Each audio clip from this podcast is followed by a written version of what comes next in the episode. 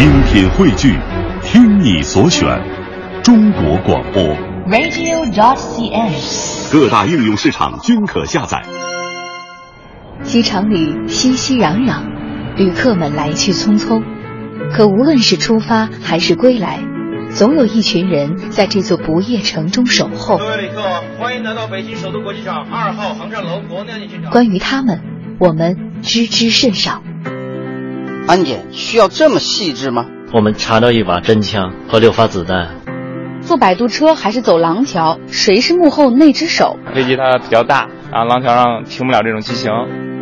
天空很大，飞机很多，谁来指挥？国航幺五九附送 PTC。托运之后，行李去哪里了？现在您听到声音就是我们的翻盘分拣机。羊年春运大潮已至，公司人说独家带来你所不知道的机场。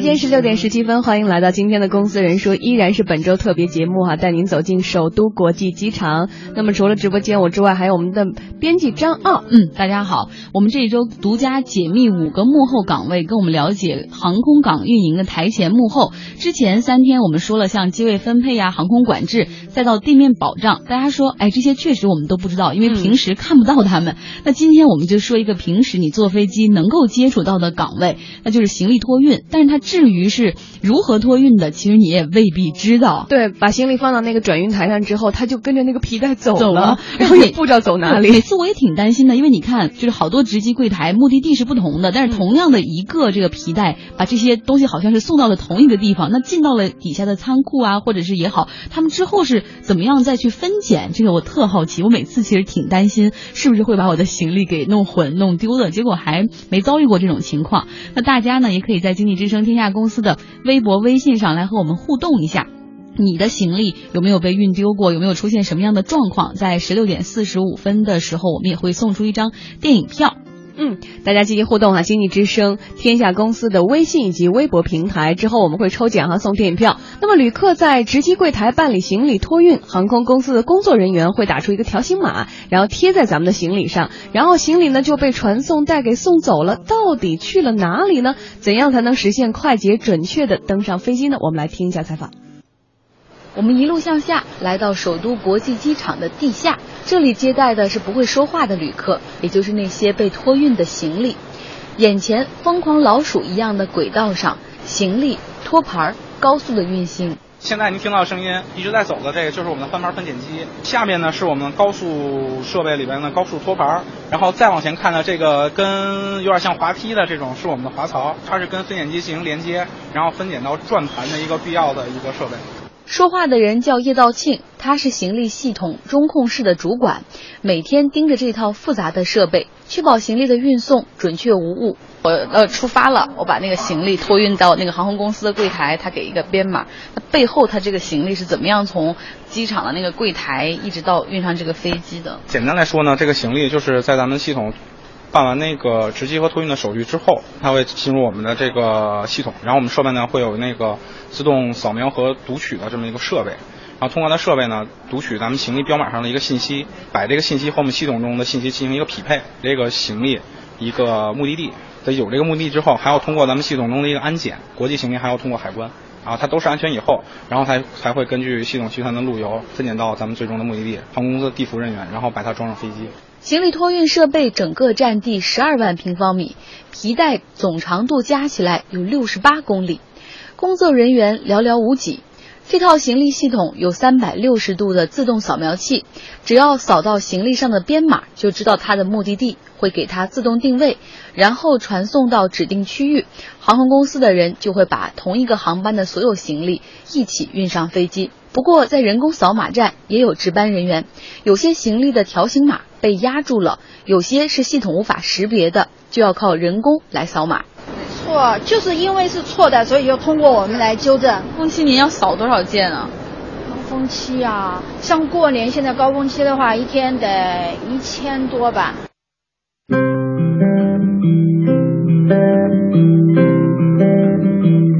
我们也看一下啊，这个值机扫码，然后传送带把它送到地下的高速分拣机，然后这个行李呢会自动定位，在这个呃这个皮带上，它就会送到指定的区域，非常的高级，基本上已经实现了百分之百的自动化了。是因为有了那个扫码，行李就能自动定位，然后它自己就去会去到该去的地方。就它下面有个托盘，它这个托盘就已经被定位了，就定到它要去，比如说呃这个这个去北呃去上海的航班，它停在哪个机位，然后哪个地方的仓库离它比较近，然后这个行李就像疯狂老鼠一样的，然后坐着这个呃这个皮带上面的这个托盘就直接到了那边了。尤其是有一些国际行李，大家都知道，像首都机场这个国际区是在一岛，就是特别远的地方，然后他们就那个速度是非常快的，每秒差不多十米，然后这些呃行李就这样飞快的驶向了那个航站所以你看到了地下高速分拣机吗？有多快吗？很快，尤其是当这个往那个就是隧道的那一端走的时候，十米每秒的这个速度，怎么来形容呢？反正就是当时这个工作人员说，就是你没跑过它，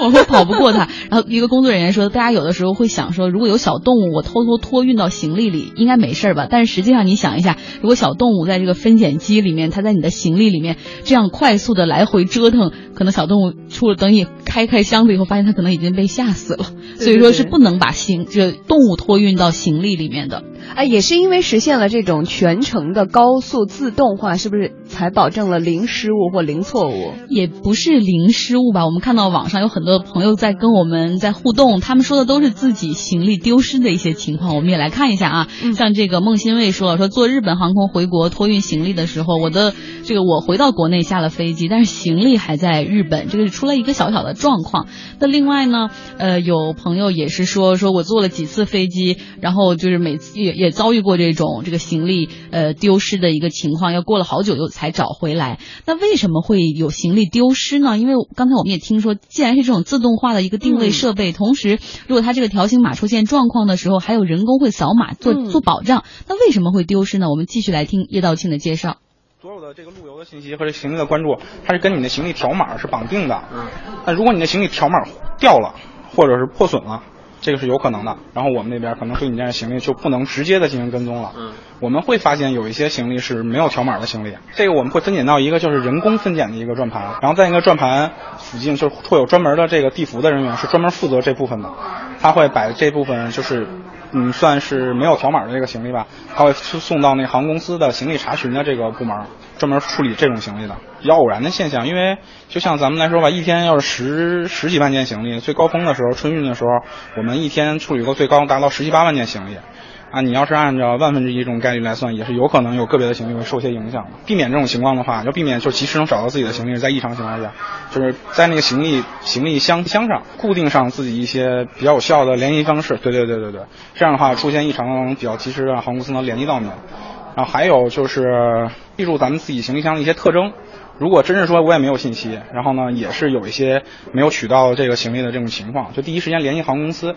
告诉你我比较有特点的这种特征，然后航空公司它也能直接比对你，就是我没签的行李嘛，它能直接给你比对，能比较快速的定位你这丢失的行李，能有助于咱们及时找到这个行李吧。有的人他他特喜欢攒那个行李上的那个小标签，他不愿意摘，那种会给你们的识别条形码造成麻烦吗？肯定有影响，因为这个我们也已经发现。就是也经常发现吧，算是，嗯，就是有的那个咱们说有的这种有爱好的，或者有有这种有个性的，对对对，这样的话他觉得虽然是纪念嘛，但是在我们来说，对我们来确实有一些影响，因为我们就是这个行李标签、行李信息算是我们非常非常重要的一个那个跟踪手段。如果你都贴了这么多，就有可能产生一些信息不太正常的地方。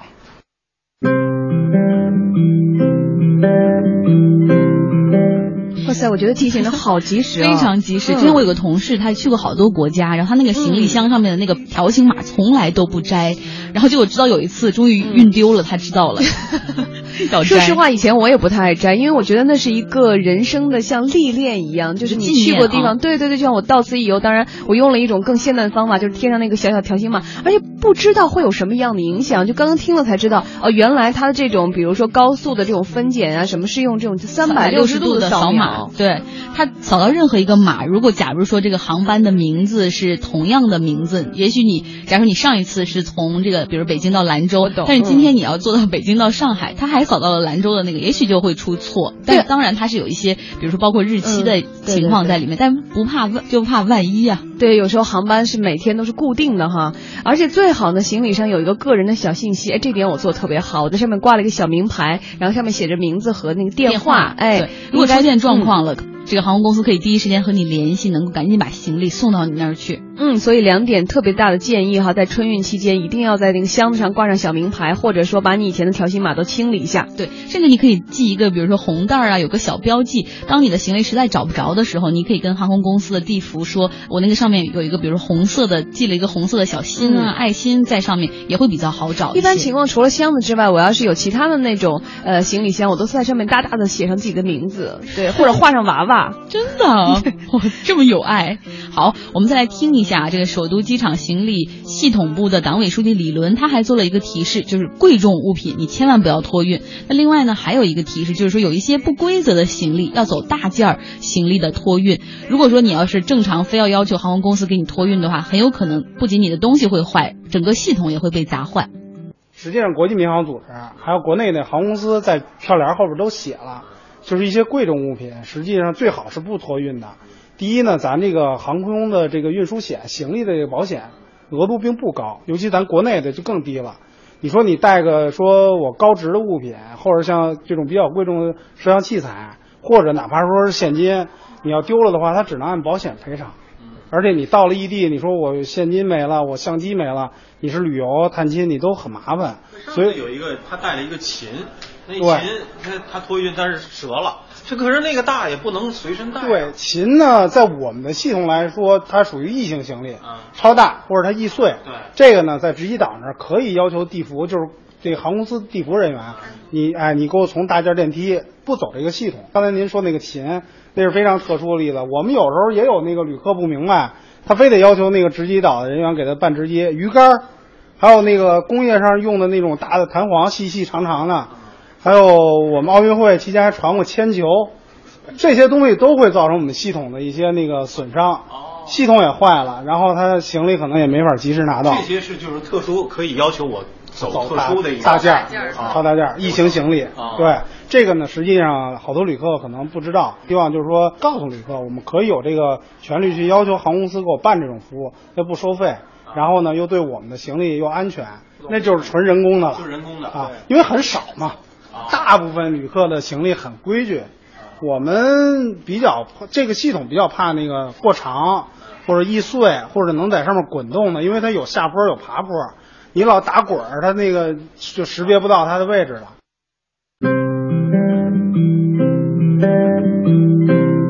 嗯我觉得这个提醒真的很重要，现在开始哈，赶紧开始那个做一些标记。对，另外呢，一些大型的一些超标的一些行李，你也一定要想去用这个超大行李去托运。当时这个服务员他们是不收任何费用，同时会给你手工提到这个飞机上的，那肯定是更有保障。那另外有一个朋友说，他建议啊，在机场去进行一个独立打包，这样箱子就不会被摔坏了。但实际上那种独立打包缠的保鲜膜过多，也容易造成这个条形码无法识别。嗯，呃，大家。继续哈，在飞机的托运行李上有什么问题，跟我们互动。经济之声天下公司的微博、微信平台，十六点四十五分，我们将会抽奖。